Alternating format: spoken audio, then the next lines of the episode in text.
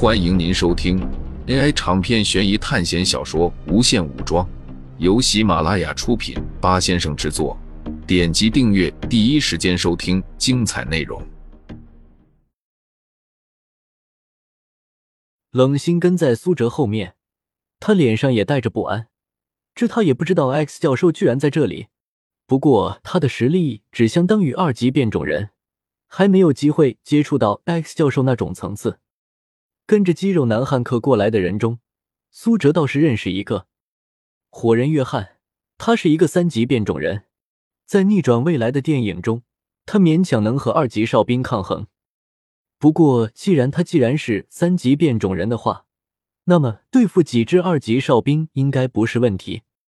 变种人依然如此强大，就算是在哨兵进化这么快的时代，也能抗衡他们。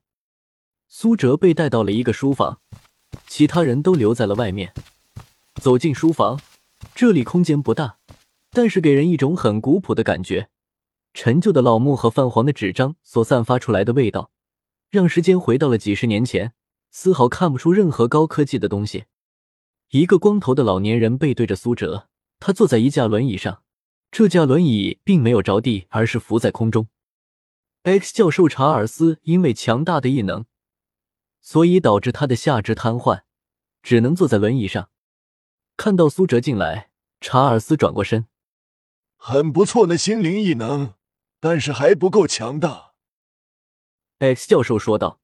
但是从他的语气中，苏哲并没有听到任何情绪。我听汉克说，你找我有事，不知道是什么事情。苏哲眼前的教授和电影中的长相一样，但是苏哲依然很小心。尽管电影中的教授非常善良，而且一直倡导和平，而且非常的睿智，都是以引导者的身份出现。可是这里是考试，并不能完全依靠电影中的剧情来推测一个人。苏哲从进入这个要塞就发现，这里实在是太过显眼了。这样一个地方，要是被哨兵发现，他们肯定会打过来的。但是这里却依然还在，这就证明了一件事：变种人的灭绝危机还没有彻底爆发。那么苏哲就遇到了一件十分尴尬的事情。主线任务给的是。要前去高原地，帮助 X 教授等变种人完成时空逆转，但是看着现在的情况，他们暂时是不会有这样的想法的。如果不成功逆转未来的话，那么看似简短的任务将会被无限期的拖延下去。因为苏哲现在的任务只有这条主线的回归任务，看似简单，却无比困难。除却之前考虑到的有更加强大的存在会杀死教授和万磁王。现在又要加上一个东西，那就是短时间内没有办法开启逆转未来这个剧情。从电影中，苏哲发现了一个奇怪的事情：这部电影发生在哨兵已经肆虐了几十年之后，战警等人才想到让金刚狼回到过去改变战局。为什么不早点用这个办法呢？这是苏哲在看电影的时候就有的疑惑。但是在见到了这个要塞之后，这个问题就得到了解答。苏哲记得在电影开始的时候，教授和火人他们并没有在一起，是教授去寻找的他们。这些想法都是苏哲来到这个要塞时想到的，所以根据这些推测，接下来他要说的事情就显得很重要了。教授，近几年的变种人境况应该不太好吧？苏哲看着教授说道。尽管他之前因为抵抗过教授的试探，导致现在精神有点差，但是眼睛依然很亮。教授没有说话，而是示意苏哲继续说：“这样的情况再持续下去，用不了多久，可能是一个月，也可能是一年，全球剩下的变种人都会死亡。”教授点了点头，说道：“在几十年前，我依然相信人类可以和变种人互相理解和支持，毕竟变种人的出现也是从普通人里面产生的，但是。”掌权者对于变种人的恐惧，还有部分变种人对人类的报复，让整个事件变得不可控制。可那时的我却毫无作为，我对此感到遗憾。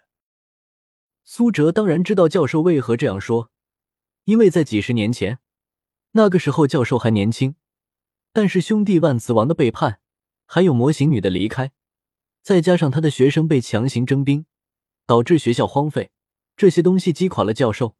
再加上变种人野兽研制出了一种抑制变种基因的药物，所以年轻的 X 教授为了摆脱一切，就使用了过量的药物，导致他的异能消失，腿部恢复了正常。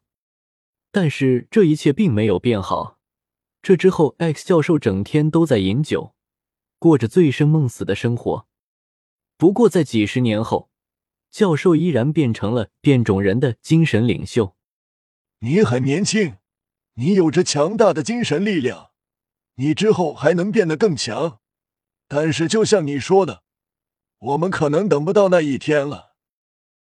苏哲不知道 X 教授为何会对他说这样的话，但是既然对方有着和他一样的想法，那事情就好办多了。如果有一个办法可以改变这一切，你愿不愿意尝试？教授对苏哲这个刚认识的人，并没有带有敌意。我们之前已经尝试过很多办法了，至今仍然没有取得很好的效果，反而因为我们其他强大的变种人基因被偷取，导致哨兵们越来越强大。不得不说，特斯拉可真的是一个天才，他留下的资料让其他的科学家成功的把哨兵制造了出来。但是就在教授正在说话的时候，书房的门被打开了。一个精神矍铄的老年人走了进来，他的年纪看起来和教授差不多。这个人就是万磁王，他带着手下走了进来。我听汉克说，他带回来了一个实力堪比三级变种人的人类。他说有可能是没有被哨兵系统记录在库的新型变种人。万磁王虽然苍老，但是依然用尖锐的眼神看着苏哲：“你就是那个人吗？”苏哲点了点头，他能够感觉到万磁王对于他的不信任，因为没有被记录在哨兵库的变种人基因，还代表了另外一种可能：背叛了变种人，加入人类阵营的间谍。不不不，你们弄错了什么？扫描系统并不是对它不起作用。教授拿出了一个传感器一样的东西，教授将它对着苏哲之后，仪器就开始变化。但是显示只有五这个数字，而教授将仪器对着他自己的时候，这个数字就开始疯涨，几百、几千，随后开始发出警报。教授没有等警报响多久，就关掉了仪器。他只是被判定的级别低而已，教授说道。苏哲知道这个数据级别就是哨兵首要攻击的目标数据，只要是数据越高的人，他们就越优先。不过，只要是有数据，哨兵都会攻击。”教授说道。万磁王旁边的风暴女说道：“可是这也不可能啊！一个正常人，只是带着有变种基因，一般也有几十点。况且他实力还是用三级变种人这么强，这显得太可疑了。”苏哲对于他们这群人能够在自己面前谈论这些事情，也是有些无奈。不过这也证明。X 教授的态度很重要，不然的话，这些人就会像那个熊头变种人比利一样，先把苏哲控制起来。但是 X 教授依然和蔼的说道：“我相信，一个拼命保护小女孩的人，并不是什么坏人。就算是奇怪了一点，哨兵扫描数据低，但是这不就是我们变种人的特点吗？”我们的进化毫无规则。苏哲知道自己终于度过了最困难的一关。作为一个陌生人，而且还是实力强大的陌生人，想要融入进来，十分不容易。之前救过的小女孩奥黛丽，成为了关键的突破口。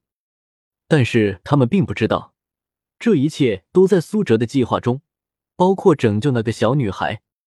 因为 X 教授没有突破苏哲的灵魂锁。所以并不知道苏哲真实的想法。不过，苏哲真的只是因为完成任务才突然想拯救一个弱小的女孩吗？或许没有人知道。